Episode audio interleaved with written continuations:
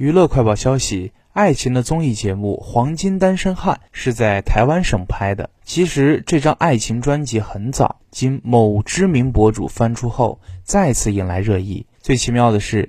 这二十五位女嘉宾一 v 二十五剧，在国内很少见。黑手党的王子陈楚河没想到会有这样的一面，他独自面对二十五个女人，最后选择了一个。和《甄嬛传》谈恋爱不合适吗？上演了一场后宫大戏，二十五个女人争夺一个男人，可想而知，剧情中社会死了多少人。